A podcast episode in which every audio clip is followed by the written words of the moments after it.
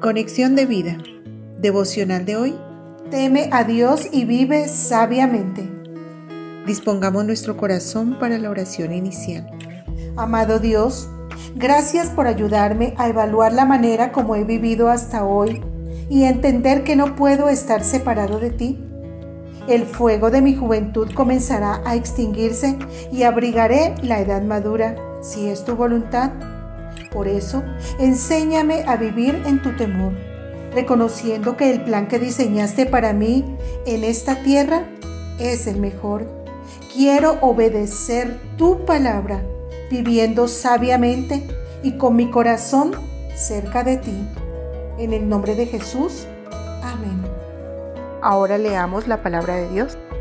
Eclesiastés capítulo 12 versículo 13.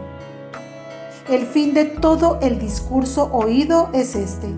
Teme a Dios y guarda sus mandamientos, porque esto es el todo del hombre. Salmo 90, versículo 12. Enséñanos de tal modo a contar nuestros días que traigamos al corazón sabiduría.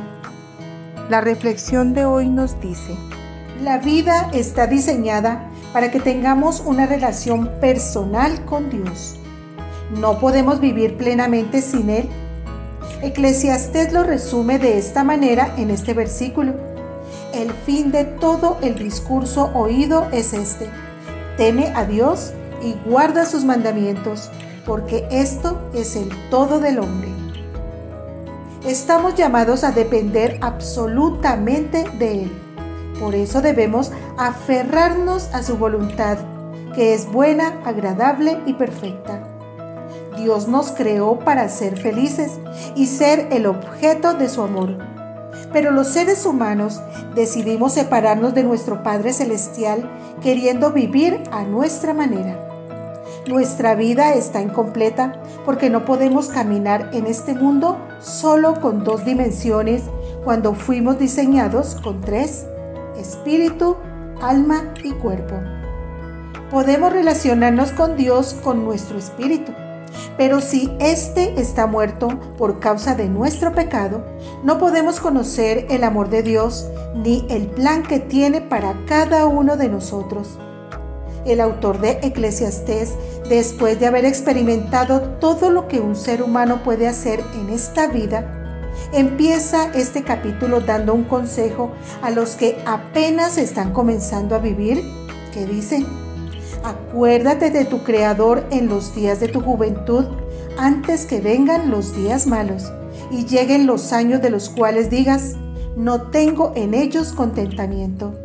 Eclesiastés 12.1 La verdad es que nada debajo del sol puede satisfacer el corazón humano solo Dios.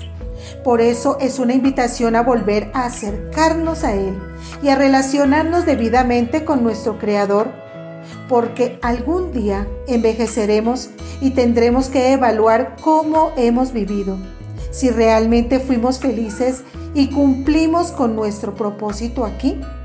Si tenemos a Dios, entenderemos que nuestro cuerpo se desgasta, pero el espíritu y el alma regresan a Él que fue quien lo dio, como dice Eclesiastés 12:7, y el polvo vuelva a la tierra como era, y el espíritu vuelva a Dios que lo dio.